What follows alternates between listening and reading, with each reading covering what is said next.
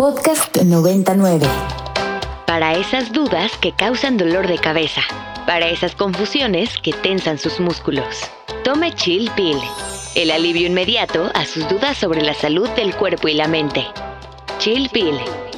Por Ibero 90.9. Bienvenidos una tarde más de Chill Pill. Como cada jueves los saluda Daniela Chinchilla. Desde Ibero 99 me acompaña en cabina Leonor García. Leo, una tarde más juntas de Chill Pill. Muy buenas tardes, Dani. Muy buenas tardes a toda nuestra audiencia. Gracias por conectarse a una dosis más de medicina radiofónica. El día de hoy tenemos un tema bien padre. La verdad, sí, súper interesante. Creo que todos tenemos muchas preguntas al respecto. Así es, pero pues antes hay que recordarles nuestras redes para que nos escriban. Estamos en Twitter, en arroba ibero99fm con el hashtag chilpil.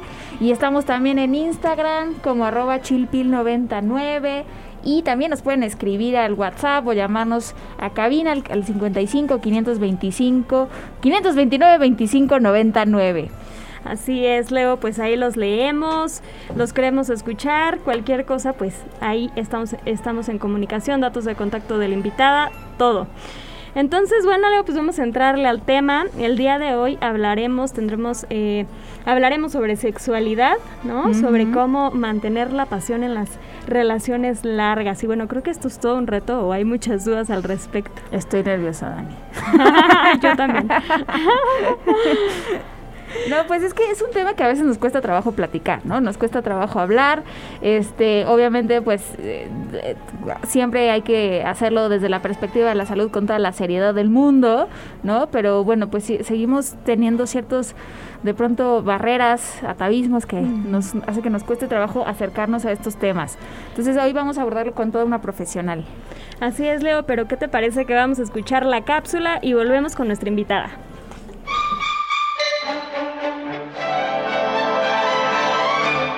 Es sentirse bien. Un vaso, agua y ya está. Aquí te traemos tu cápsula.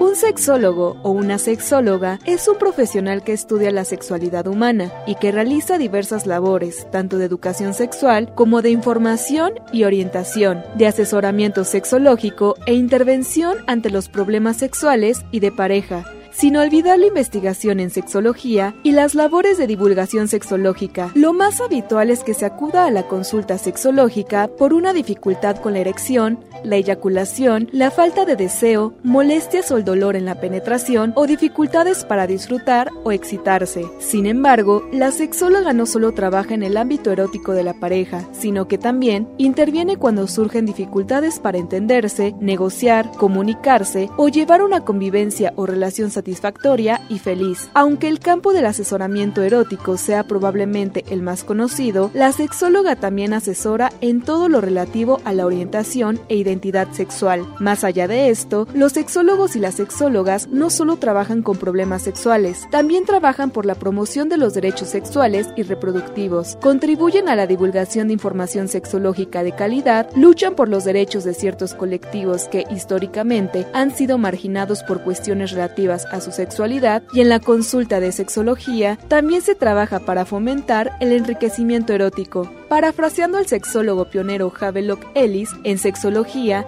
hay más fenómenos cultivables que trastornos curables. Feliz sin dolor, feliz sin dolor, feliz sin dolor todo el día. Venir al consultorio te devuelve la energía. Y el día de hoy en el consultorio tenemos a Mónica Mandujano, ella es psicóloga egresada de la Universidad de Salamanca en España. Eh, tiene una maestría en sexología clínica y terapia de pareja y se ha especializado en la prevención del abuso sexual, sexo tántrico, intervención en personas en situación de prostitución, el amor como una adicción y neuroquímica de la sexualidad y el enamoramiento. Actualmente es docente de psicología en la Universidad Iberoamericana impartiendo la asignatura de taller de sexualidad y tiene su práctica privada en terapia individual, de pareja y orientación sexual e imparte cursos y conferencias sobre sexualidad y educación sexual.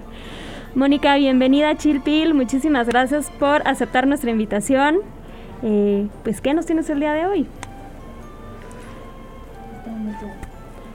Moni, tienes por ahí tu micrófono bloqueado, así que vamos a darle la bienvenida, bienvenida, ya estás, te escuchamos. Listo, muchas gracias Dani, gracias por la invitación, de verdad todo un honor estar aquí en Ibero 90.9. Este, yo empecé en Ibero, entonces siempre estoy contenta de hacer cosas para la Ibero y soy docente, entonces súper feliz. Muy bien, pues eh, bienvenida a tu casa. gracias. Pues yo les quería hablar de cómo mantener la pasión en relaciones a largo plazo, porque todo mundo cree que el sexo tiene que ser espontáneo y pasional y cuando estás en una relación larga tiene que acabarse y no es necesariamente así, es más, me dedico justamente a que no sea así. Entonces, justo quería hablar de eso. Oye, ¿y qué te parece que nos damos dos pasitos atrás? Y ya lo mencionábamos a bastante profundidad en la cápsula, pero ¿cómo puede ayudar un sexólogo a mejorar la vida sexual de una pareja? Platícanos qué se hace en consulta, de qué va. A ver, cuéntanos. Pues hay, eh, en mi opinión, dos tipos de personas que se dedican a ser sexólogos, que es, el primero es eh, personas que estudian medicina y ven un poquito más la parte ginecológica, que es más, básicamente las tuberías, y ver que todo esté bien. Y la otra corriente, que es la mía, que son personas que estudiamos psicología y nos especializamos en sexología. Eh, estas personas eh, nos dedicamos mucho a ver todo lo que es la sexualidad, porque la sexualidad abarca muchísimas cosas, abarca desde cómo te expresas eh, y, según tu género y según tu identidad de género y según tu expresión de género, hasta comunidad LGBT más hasta relaciones de pareja, sexualidad, disfunciones, querer ser mejor en, la sexualidad, cómo usar juguetes sexuales, que es la parte más divertida, cosas más serias o más tristes como son violencia sexual, ya sea abuso, acoso, violación o maltrato sexual, este, desgraciadamente abuso sexual infantil. Eh, Ahora sí que tocamos muchos temas, pero todo desde el punto de vista de psicológicamente cómo nos afecta o psicológicamente cómo podemos mejorar en cualquiera de esos temas. Mónica, te saluda Leonor García. Muchas gracias por estar con nosotras el día de hoy. Y pues sí, son, son muchos los temas que se pueden abordar desde la sexología. Creo que a veces escuchamos más unos que otros eh, pero la verdad es que es, amplísimo el tema. Y bueno, el día de hoy nos vamos a enfocar en uno de estos en particular, ya lo mencionabas, el tema de la sexualidad en pareja, ¿no? Algo que... Eh, quizá de pronto nos cueste trabajo manejar, nos cueste trabajo hablar y sobre todo pedir ayuda. Entonces, creo que lo que nos vas a platicar el día de hoy va, va a aclararnos muchos, eh, muchas cosas, ¿no? y, creo que es una muy buena forma de aproximarnos porque a veces eh, escuchar los contenidos pues que están abiertos para todos puede, puede acercarnos a la información sin la necesidad de vernos como tan expuestos o de sentirnos tan expuestos, ¿no? Entonces, ¿por qué no nos empiezas platicando cuando una pareja eh, está teniendo dificultades eh, en su vida sexual? para empezar, ¿cuáles son las dificultades más más comunes? ¿Qué, ¿Cuál es el motivo de consulta en específico que tú atiendes con más frecuencia? Em, el más frecuente, yo creo, y creo que es por el que empiezan a venir parejas más que personas en individual, es una diferencia entre niveles de deseo sexual o ideas de lo que debería de ser un nivel de relaciones sexuales en pareja. o placenteras, ¿no? Me imagino. O sea, el término de placer, no sé. Sí, pero lo más común es, y es muy triste porque yo concuerdo contigo, Dani, que debería ser más importante que fuera que, cuál es el más placentero, ¿no? ¿Cómo obtenemos mejor placer? Y realmente mm, las personas nos basamos más en cuántas veces deberíamos estar teniendo sexo en lugar de la calidad más la cantidad. Y siempre llega un miembro de la pareja diciendo, no, deberíamos de tener tanto número de, relaciones y la otra pareja dice, no, deberíamos de tener menos de la mitad de eso, o yo no tengo ganas de tener tantas veces. Y empieza esa discusión y vienen conmigo como para que yo les diga, no, pues lo que debería de ser ideal, y la verdad es que no hay una respuesta para eso, sino realmente encontrar un punto intermedio y que la pareja esté satisfecha con el número de relaciones y nos enfocamos más en qué tanto están recibiendo placer desde el número de relaciones sexuales. ¿Y por qué existen estas diferencias, Mónica? Eh, ¿A qué se atribuye que con frecuencia encuentres en el consultorio estas parejas que tienen diferentes niveles de deseo sexual? Bueno, Leonor, eh, es un hecho que cada quien tiene un nivel de deseo sexual y tiene sus épocas, ¿no? Eh, el estrés es un nivel terrible de baja de deseo sexual. Es un problema muy, muy grande. Y otra cosa es qué compartimos con la gente o qué escuchamos y qué ideas tenemos alrededor. Está comprobado científicamente que si tú crees que tu vecino tiene más veces relaciones sexuales que tú, te vas a sentir mal respecto a tu número de relaciones sexuales, sea el número que sea. Si tú sientes que tú tienes más que tu vecino, te sientes bien al respecto, sea el número de relaciones que sea. Entonces, eso afecta mucho. Por eso se cree el gran mito de que los hombres tienen más deseo sexual que las mujeres. Es un mito, pero también está mucho esta presión social porque los hombres tienden a exagerar el número de relaciones sexuales que tienen y las mujeres tendemos a minimizar el número de relaciones sexuales que tenemos a la hora de contarlo. Entonces no es que tengan más deseos, sino cómo nos queremos proyectar qué imagen queremos dar. Oye, Mónica, ¿y cuál podría ser, digo, no sé si existe una respuesta exacta para esto, pero cuál podría ser como el primer paso como para comenzar a explorar tu nivel de placer o tus necesidades, no sé si físicas o emocionales, ¿no? que pueden ayudarte a incrementar este el placer o disfrutar más las relaciones sexuales desde los desde cómo se trabaja desde la sexología. Se trabaja mucho viendo qué es lo que te hace que la relación sexual sea placentera. Si tú le preguntas a la persona que tú quieras, de la orientación, del género, de la identidad que tú quieras, ¿cuál ha sido la mejor vez para ti, sexualmente hablando? Te van a contar el contexto, te van a contar que era de noche, te van a contar que fueron al restaurante tal, te van a contar que les dijeron algo importante.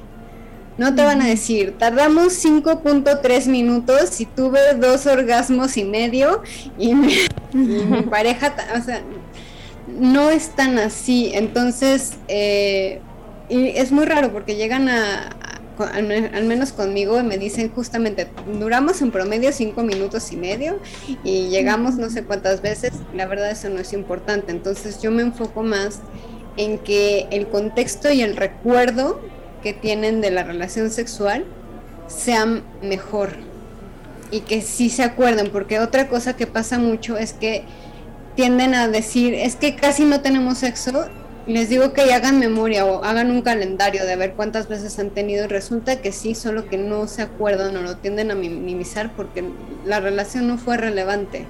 Entonces, desde el punto de vista psicológico nos enfocamos en que haya un contexto, que sea importante, que lo hagan consciente, que si lo están haciendo, que se enfoquen en que sea placentero para ambos todo el proceso, no solo enfocarnos en los orgasmos, ¿no? Que siempre es, incluso los juguetes ya tienen garantía de que llegas al orgasmo en cinco minutos o menos y cosas así, cuando realmente lo placentero es todo, todo, todo el trayecto, si no, por algo de tan poquito tiempo no valdría la pena.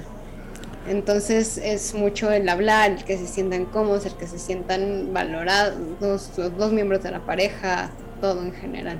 Esto que dices me parece sumamente interesante porque es cierto, yo, yo, no lo había pensado. Muchas veces nos enfocamos en el momento en sí y no en todo lo que está alrededor. Ya decías, Mónica, el estrés es un factor muy importante para no tener deseo sexual o no disfrutar las relaciones sexuales. Entonces, si no cuidamos esa parte que está antes o alrededor, pues efectivamente afecta la, sexualidad.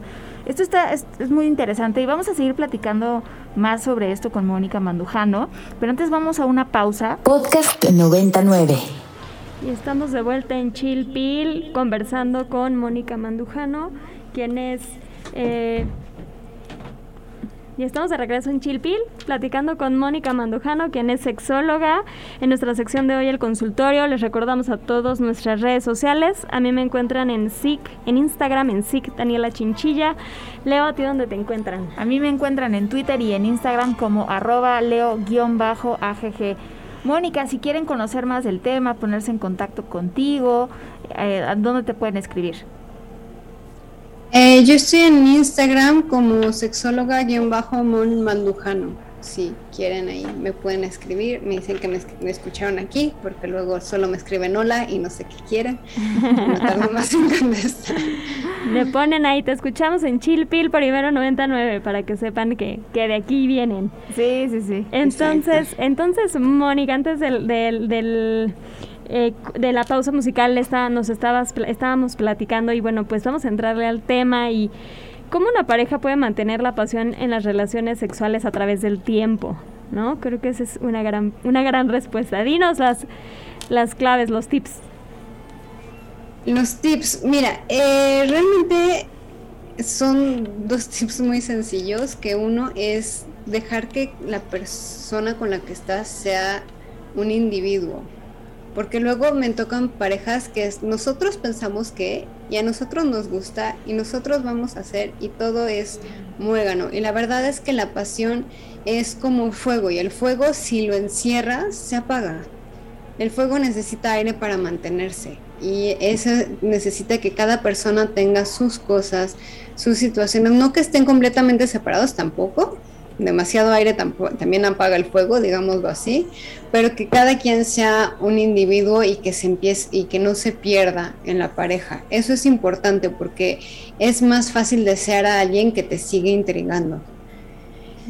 Y la otra es que una forma muy fácil de que alguien, que tu pareja te intrigue y tu pareja te siga llamando es que te recuerdes todo el tiempo por qué admiras a esa persona porque es gran mamá, porque es excelente trabajando, porque baila increíble, no sé, por lo que ustedes quieran, pero que se siga admirando a la persona y se siga viendo como algo, alguien deseable, alguien deseable en general como persona, no necesariamente porque tiene buenas características físicas, ¿no? Sino en general como persona que le, le tengan una admiración.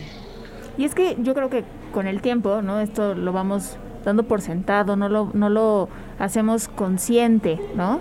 Este, se, digamos que se va perdiendo por ahí en el, en el tiempo y entonces rescatar estas cualidades van a, pues sí, a despertar el, el, interés y la atracción, la atracción sexual. Y yo no sé, aquí tengo una percepción, Mónica, tú dime si estoy eh, eh, lo correcto o no, creo que también la, la, autopercepción es importante, ¿no? Porque si uno no se siente bien consigo mismo, con su cuerpo, si uno se siente horrible, pues no quieres que te toquen, que te vean. Entonces yo creo que trabajar en uno también debe ser relevante, ¿no? Sí, es súper importante, por eso también la individualidad es tan importante, porque te tienes que acordar de que tú eres alguien por ti mismo, ¿no? Y eres alguien que no depende de la otra persona para valer eso hace que tengas autoestima, eso hace que no te dejes de ver, eso hace que recuerdes que eres un ser sexual, eso hace que también te gustes.